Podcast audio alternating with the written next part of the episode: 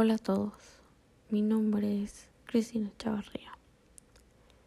Al iniciar este proyecto tenía grandes expectativas, todas impulsadas de la curiosidad y podríamos decir que el amor vacío también, sin llegar a ponerme en el lugar de las personas afectadas y el cómo hablar de este tema les trae un mal sabor de boca, por lo cual fui rechazada varias veces. Al ver esta problemática decidí darle un nuevo enfoque. No quise darme por vencida. En esta serie estoy fotografiando las repercusiones del pasado, el presente y probablemente el futuro. Un futuro inhabitable.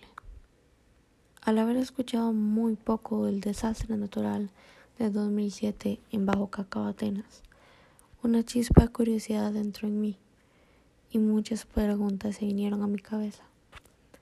¿Qué sería de ellos? ¿Acaso lo perdieron todo?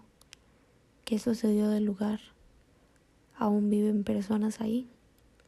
Muchas de estas preguntas podrían nunca llegar a tener respuesta.